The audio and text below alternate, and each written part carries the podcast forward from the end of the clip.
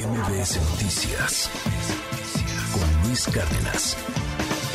Si la ley, pues la ley es la ley, no me vengan con que la ley es la ley. Yo no sé, ¿tú qué opinas, querido Esra Chabot? Te mando un abrazote, siempre un honor tenerte, Esra. Buen día. Hola, ¿qué tal Luis? Buen día, buen día al auditorio. Bueno, pues eh, hay que hacer un poquito de historia para entender esto.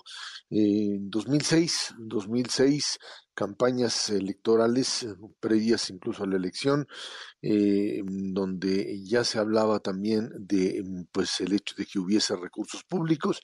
El 2000, el 2000 también, mm, Vicente Fox que venía haciendo campaña mucho tiempo antes.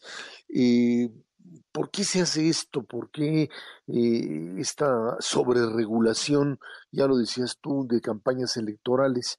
Pues básicamente por el hecho de que los recursos metidos fundamentalmente, recursos públicos y por supuesto también recursos privados, se decía que eran pues de algún tipo o de varios de varias empresas que de alguna manera tuviesen algún tipo de intención de promover candidatos decidieron que pues con una legislación como tú decías que tuviese la fuerza suficiente como para contenerlos iba a ser suficiente para evitar o para disuadir a aquellos candidatos de hacerlo.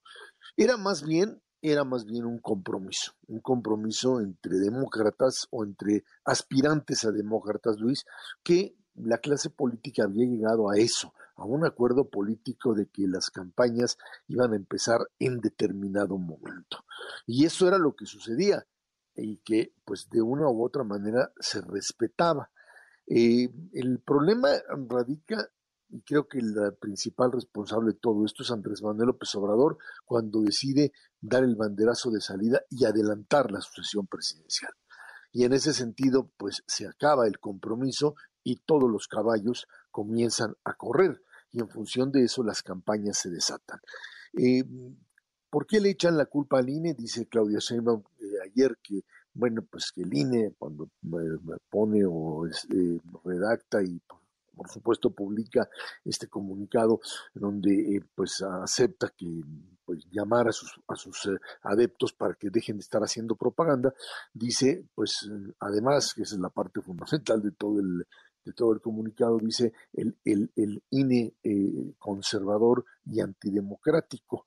Eh, esta es la parte en donde pues se vuelven otra vez a hacer del instituto el responsable de este tipo de eh, conductas que como pues lo decías tú también Luis no es el problema del INE es el problema de la ley que está establecida. Y creo que en ese sentido, pues lo que le faltaría en todo caso al propio instituto serían más dientes si de verdad quieren que esto funcione para contener las propias campañas, pues hay un mecanismo muy claro como el de, el de eh, pues, eh, eh, sancionar a los partidos políticos cuando se pasan de topes de gasto de campaña, que incluso puede llegar a la cancelación de la propia candidatura o la pérdida de la elección en caso de que ganen la propia, los propios comicios, Luis.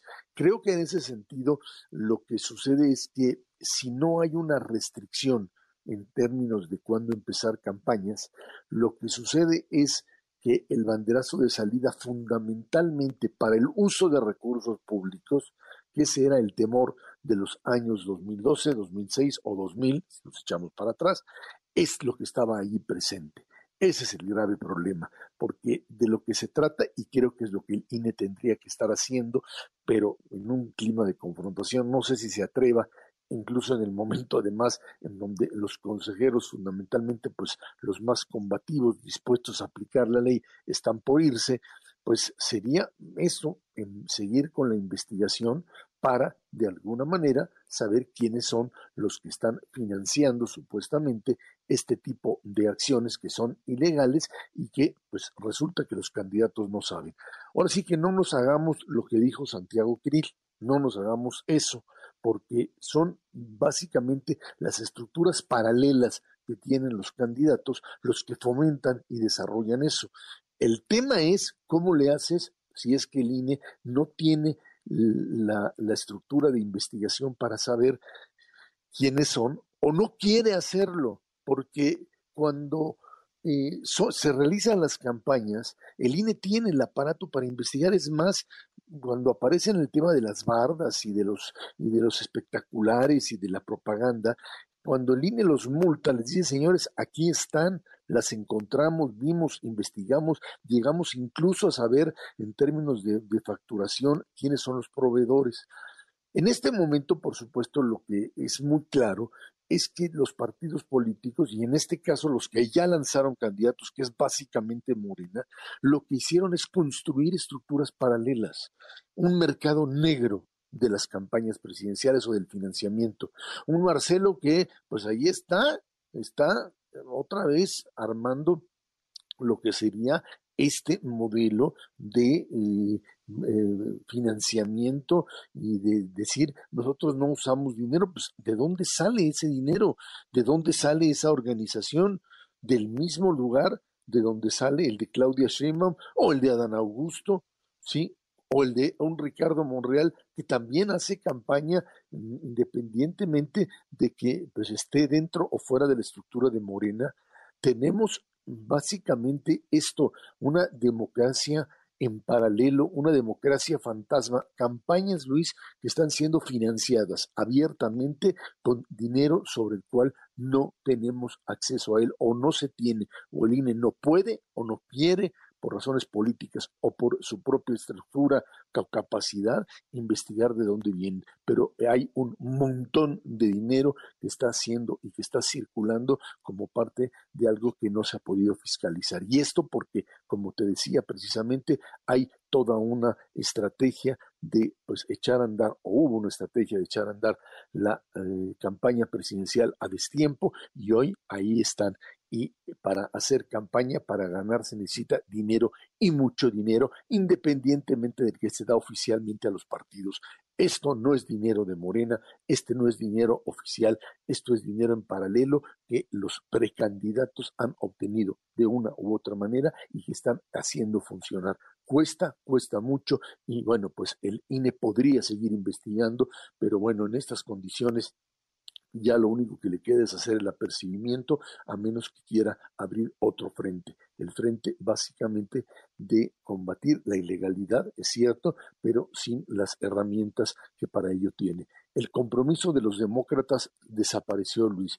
Esto, este intento o este acusar al INE de antidemocrático es, es eh, consecuencia de una elemento muy claro. El gobierno y Morena fundamentalmente no aceptan a un INE que los supervise, los vigile, les diga de alguna manera que existen límites en la manera de jugar a la democracia y por eso quieren a su propio INEC que les permita hacer lo que se les pegue la gana, Luis.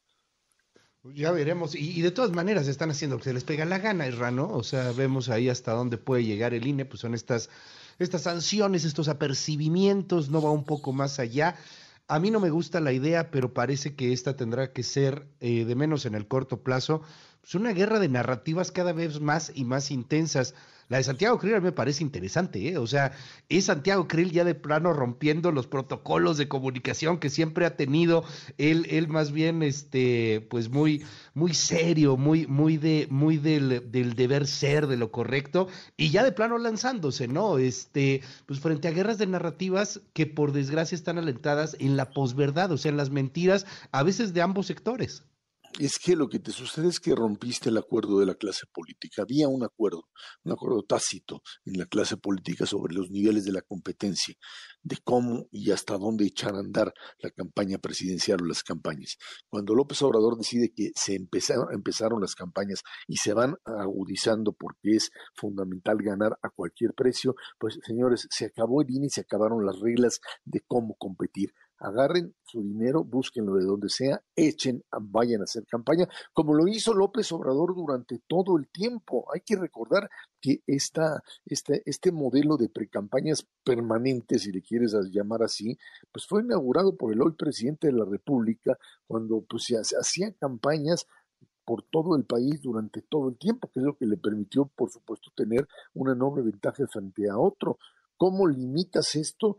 Es válido que se hagan campañas sin que exista limitación alguna, pues eh, probablemente eh, en un modelo mucho más liberal uno diría sí, nada más que sí hay que tener cierto control sobre recursos, porque pues si no lo haces, eh, puedes seguir reproduciendo esta terrible realidad de usar recursos públicos, de sacar dinero de una manera no muy legal de lo que es pues parte de lo que se debe utilizar para otras cosas dentro del gasto del gasto de gobierno. Porque no creo que ni Marcelo ni Claudia ni el propio eh, Adán Augusto puedan organizar esto que están haciendo estos que son varios batallones de lo que hoy son eh, pues eh, grandes campañas sin que exista un eh, financiamiento que viene de ese lugar, a menos que tengan otras fuentes de financiamiento que no conocemos y que pues tendríamos que saber. Una forma de control democrático que pues sea mucho más transparente. Si se quiere que haya financiamiento privado, perfecto, no hay problema, nada más que lo transparenten, que digan de dónde, que se sepa de dónde viene el dinero porque en un país además como este, en donde el dinero sucio del crimen organizado está ahí dando la vuelta, pone a dudar sobre la validez o no de los recursos usados por los políticos en las campañas, Luis. Te aprecio, como siempre, querido Esra, te mando un gran abrazo y te seguimos en arroba. Gracias, Esra. Gracias, Luis. Buen día a todos. MBS Noticias Luis Cárdenas.